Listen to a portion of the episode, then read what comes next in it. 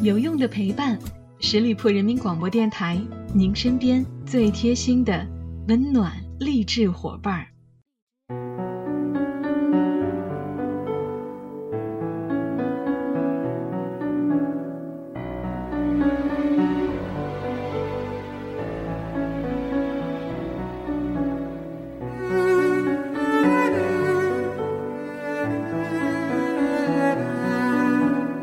有用的陪伴，十里铺人民广播电台，您身边最贴心的温暖励志伙伴。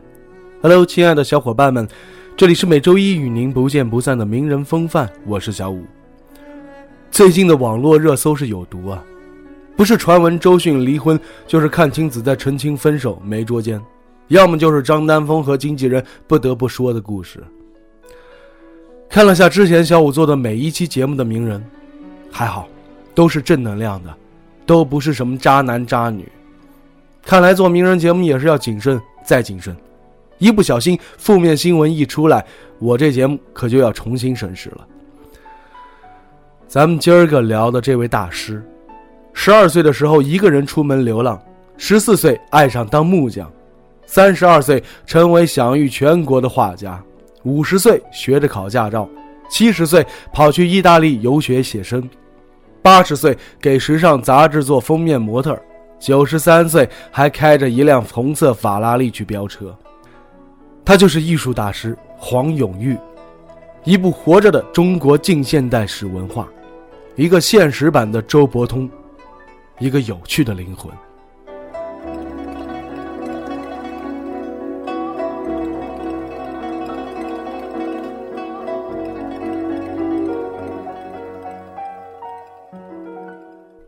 在最近播出的《朗读者》里面，九十四岁的黄永玉利索的招呼董卿，谈笑风生，鹤发矍铄。这是节目组三次邀请才得到的访谈机会，而且这是《朗读者》第一次离开演播室，这也是董卿首次为了理解一个嘉宾，远赴他八十年前生活过的故乡。黄永玉黄老出生于湖南的凤凰县，那里的民风彪悍，街上随处能看到女人打架和枪毙土匪。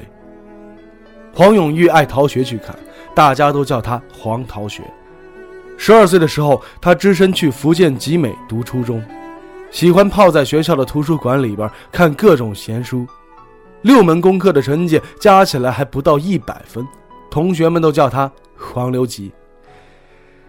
在节目里边听到这个熟悉的外号，黄永玉笑着说：“对对对。”后来他们开几十年周年纪念，我送了一幅画，落款就是一个一九三七年的留级学生。留级五次之后，老师说：“你脸太熟了，还是走吧。”黄永玉潇洒的就退学了。他当过码头小工，做过瓷厂的苦力，最喜欢的还是当木匠，因为他疯狂的迷恋上了木刻。刻木克填不饱肚子，黄永玉就做了一把猎枪，白天打猎，晚上干活，竟然也能顿顿吃肉。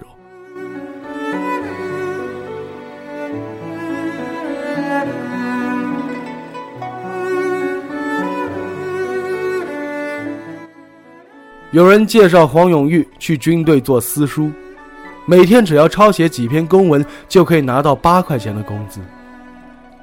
黄永玉抄完公文，觉得呆板无趣，就开始进行了艺术创作。他先是把“通令”二字用别致的花边装束起来，然后又意犹未尽地把分割线改画成一只夸张的小狗。长官大发雷霆，立刻辞退了黄永玉。后来又有人介绍他去税务局，别人都喝茶聊天消磨时间，黄永玉却沉迷于木刻，又刻又印，把办公室的桌椅都变了模样。上司认定他是个艺术奇才，奉送了两个月的工资，对他说：“你走吧，我怕耽误了你的前程。生命中一定要有所热爱，活得丰盛热烈，而不是按部就班。”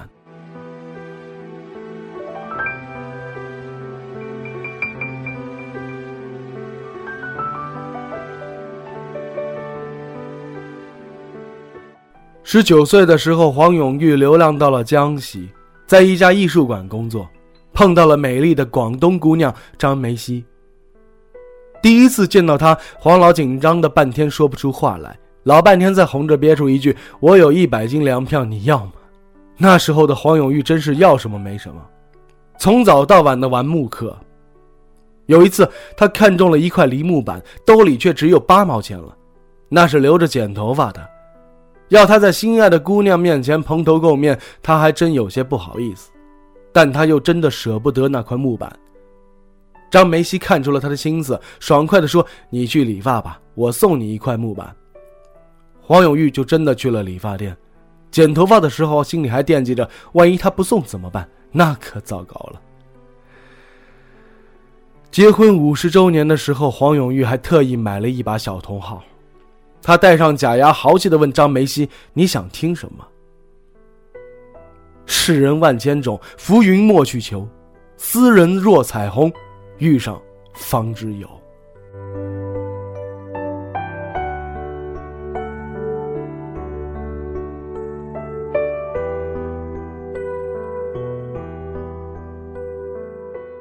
一九六八年，北京流行批黑话。黄永玉刚从重庆写生回来，听人说有人画了个猫头鹰，出大事儿了。他不以为然的跟朋友吐槽说：“画个猫头鹰有什么了不起呢？我也画过。”结果他去黑画展一看，他画的猫头鹰挂在最中间，他就是头号的批斗对象。很快，黄永玉老师被关进了牛棚，造反派拿着皮带一下一下的抽他，他至始至终没有喊疼。回到家，黄永玉还对张梅西说笑：“我今天挨了两百二十四下。”张梅西忍不住放声大哭，他却满不在乎地说：“世界不会永远是这样的。每一次 IP 游街回来之后，他还能跟别人描绘北京街头的风景。那时候，他们一家人住在昏暗的小房子里，张梅西的身体是越来越差。为了让他开心起来，黄永玉在墙上画了一个两米多宽的大窗子，窗外野花盛开，阳光明媚。”吃过的所有的苦，终会熬出甜，终会照亮我们前方的路。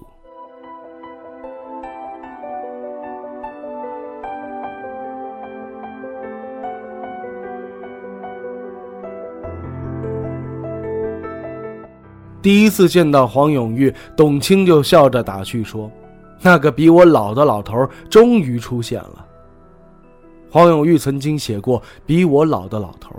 但他本人是不认老的。年过九旬的黄永玉黄老还喜欢穿着红衣服，手上常常拿个烟斗，人们都好奇的跑来问他养生秘诀。他说：“我从不养生，我喜欢睡觉，不吃水果，不运动，最爱做的是守在电视前看连续剧，周末还看看《非诚勿扰》。”白岩松曾经上门拜访黄永玉。他叼着个烟斗，戴着贝雷帽，正在捯饬自己心爱的红色法拉利跑车。白岩松惊讶地问：“老爷子，您一把年纪了还玩这个？”黄永玉回他一个大白眼：“我又不是老头。”黄永玉因病住院的时候，白岩松特意去看他，心里琢磨着怎么安慰这个老人。结果黄永玉一看到他，笑呵呵地说。住院手术真有好处，你看，嘿，我一下子就瘦了几十斤呢，这让白岩松不由得肃然起敬。老爷子曾经在黄金岁月去东北养过猪，他却从来没有抱怨诉苦，反而一脸骄傲地和白岩松炫耀说：“我养那猪特肥。”不要愁老之将至，其实老了也能很可爱啊。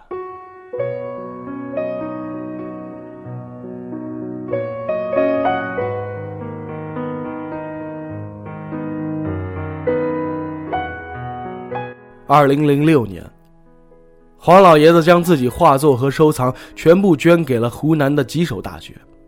捐赠仪式那天，大家让黄永玉致辞。黄永玉说：“你们不用担心，我已经告诉家里人了，一旦我的后代真吃不上饭了，饿得要讨饭了，也应该距离吉首大学远一点，免得影响你们。”他压根儿就不在乎钱财名利。国家博物馆曾经为黄永玉举办过个人作品展，所有人都称呼他为黄大师，他一点也不高兴，拉着脸说：“我算什么大师？如今真是教授满街走，大师多如狗啊！他的学生想要做一个叫做黄永玉画派，黄永玉破口大骂说：“我不想成群结党，狼群才需要成群结党，狮子不用。”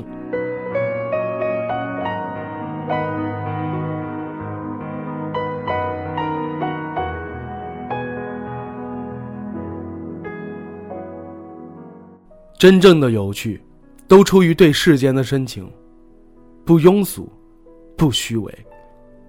站在成人的花花世界里，内心始终住着个孩子。真正的有趣，就是心里有一团火，自顾自的燃烧，哪怕路过的人只看得到烟，也不受这世态炎凉，炙热如初。真正的有趣，不会要求生活本身就有滋有味，而是给生活添油加醋。功利的聪明人太多了，有趣的好玩人太少了。在黄永玉的身上，你能看到真正的天真浪漫，他永远活的是天真坦荡、自由自在。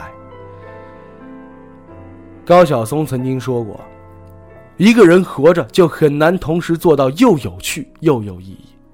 你要是想每天都活得有意义，那你就得一定牺牲了一点小乐趣。或许我们很难活成第二个黄永玉。”但漫漫余生里，我们可以试着做一个野孩子，对自己、对朋友、对爱人、对生活，再多一份肆意，少一份顾虑，做一个有趣的人。好了，亲爱的听友们，感谢大家收听今天的名人风范，我是小五，欢迎大家关注十里铺人民广播电台公众微信，在订阅号中直接搜索十里铺人民广播电台，点击关注就可以了。我们下期节目再会喽，拜拜。